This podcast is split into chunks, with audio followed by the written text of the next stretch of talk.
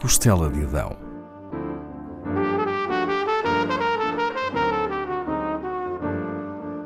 Com Paula Castelar.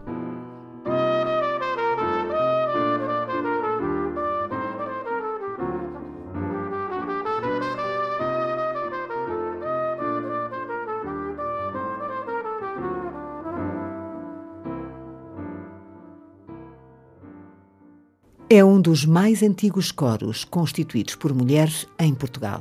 Há 40 anos que se dedica a apresentar cantares tradicionais femininos, cantos sagrados, profanos, de amor ou de embalo, ou entoados pelas mulheres no seu cotidiano rural.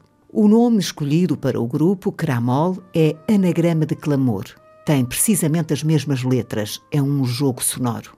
Ora, clamor era o canto polifónico a três ou mais vozes entoado nas procissões e que as mulheres passaram a usar noutras circunstâncias, no cotidiano do seu trabalho rural ou em ambientes festivos. Clamor passou primeiro a ter a designação de cramor e depois cramol. Ao longo das suas quatro décadas, o coro de mais de 20 vozes femininas tem ajudado a manter vivo um património riquíssimo polifonias tradicionais consideradas das mais ricas da Europa por alguns entendidos, nomeadamente por Fernando Lopes Graça. As mulheres do Cramol têm profissões e idades distintas, mas são todas citadinas. Apesar dessa origem urbana, são as suas vozes que mantêm vivos os cantares das camponesas, recriando-os, pois tudo evolui, mas sem os desvirtuar. Ensaiam uma vez por semana. É preciso conciliar a vida familiar e profissional com o coro, dificuldade acrescida por serem mulheres, como confessa Margarida Antunes da Silva. A direção artística do Cramol é desde 2003 de Eduardo Paes Mamed. Antes tinha sido assegurada por Rui Vaz e Luís Pedro Faro. Nas suas apresentações, o grupo nunca é dirigido, seja em ensaios, gravações ou ao vivo. Desde que nasceu em 1979, o Cramol tem a mesma residência, a Associação Cultural Biblioteca Operária Oeirense. Tudo começou quando um grupo de mulheres passou a frequentar um ateliê naquela associação. Existia ali um coro misto, mas havia vontade de conhecer melhor os cantares femininos tradicionais e de os interpretar, e passaram a explorar esse repertório. Em cada região, canta-se de modo diverso. A natureza é a primeira a condicionar o modo de cantar.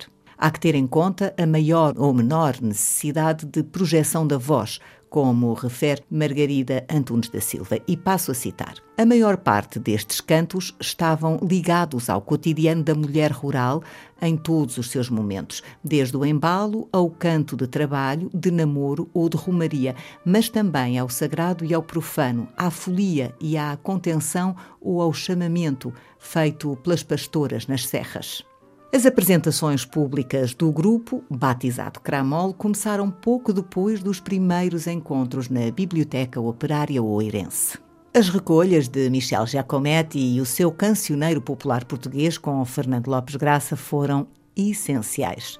Foi aí que o Cramol encontrou o seu repertório inicial e constatou a diversidade do canto tradicional feminino no país. Entretanto, o repertório recolhido ou transcrito foi alargado a mais cancioneiros, entre outros aos de Sinfãs, Lafões, Aroca e Rezende mas o Cramol tem experimentado ocasionalmente caminhos diferentes, participando com outros artistas em áreas diversificadas, no teatro, na dança, no cinema e, claro, na música interpretaram canções assinadas por Amélia Muja, ao lado de quem pisara o palco, e apresentaram-se igualmente com o grupo francês Urban Sax e Júlio Pereira, entre outros. O grupo tem dois discos editados, Cramol e Vozes de Nós, e participou em várias gravações conjuntas.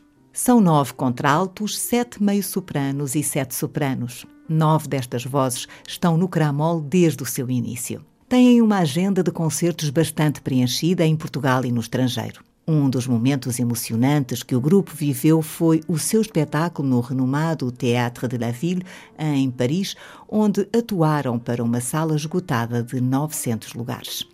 Enquanto ia construindo o seu caminho, o Cramol inspirou outros grupos femininos que foram surgindo. Recentemente participou na criação de uma federação de cantadeiras, à qual já aderiram mais de 50 grupos corais femininos, sobretudo do centro e norte do país. Pretende-se assim promover e preservar o canto tradicional de mulheres e torná-lo ainda mais vivo no imaginário coletivo. O Cramol e o grupo As Vozes de Manhoce estão também na origem de uma candidatura a Património Imaterial da Unesco do canto de mulheres a vozes. Escutamos agora Menina do Baile.